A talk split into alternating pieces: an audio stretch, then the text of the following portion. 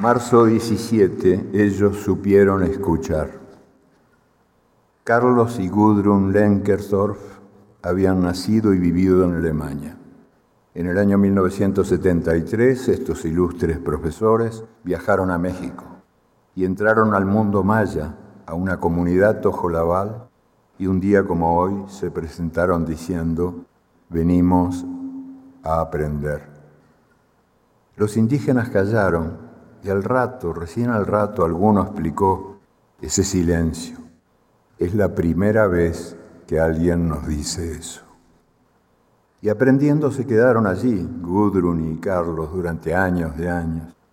De la lengua maya aprendieron que no hay jerarquía que separe al sujeto del objeto, porque yo bebo el agua que me bebe y soy mirado por todo lo que miro. Y aprendieron a saludar así. Yo soy otro tú, tú eres otro yo. Agosto 13. El derecho a la valentía. En el día de hoy de 1816, el gobierno de Buenos Aires otorgó el grado de teniente coronel a Juana Azurduy en virtud de su varonil esfuerzo. En la Guerra de la Independencia ella había encabezado a las tropas guerrilleras que arrancaron el Cerro de Potosí de manos españolas. Las mujeres tenían prohibido meterse en los masculinos asuntos de la guerra pero los oficiales machos no tenían más remedio que admirar el viril coraje de esa mujer. Al cabo de mucho galopar, cuando ya la guerra había matado a su marido y a cinco de sus seis hijos, también Juana murió. Murió en la pobreza, pobre entre los pobres, y fue arrojada a la fosa común. Casi dos siglos después, el gobierno argentino, presidido por una mujer, ascendió a Juana Cerruduy al grado de generala del ejército en homenaje a su femenina valentía.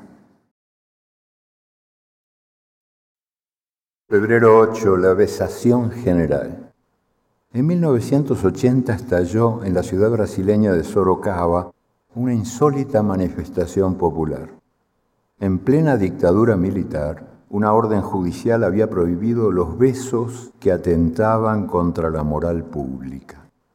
La sentencia del juez Manuel Morales, que castigaba esos besos con cárcel, los describía así. Besos hay que son libidinosos y por lo tanto obscenos, como el beso en el cuello, en las partes pudendas, etc., y como el beso cinematográfico, en el que las mucosas labiales se unen en una insofismable expansión de sensualidad. La ciudad respondió convirtiéndose en un gran besódromo. Nunca nadie se besó tanto. La prohibición multiplicó las ganas y muchos hubo que por pura curiosidad nomás quisieron conocer el gustito del beso insofismable.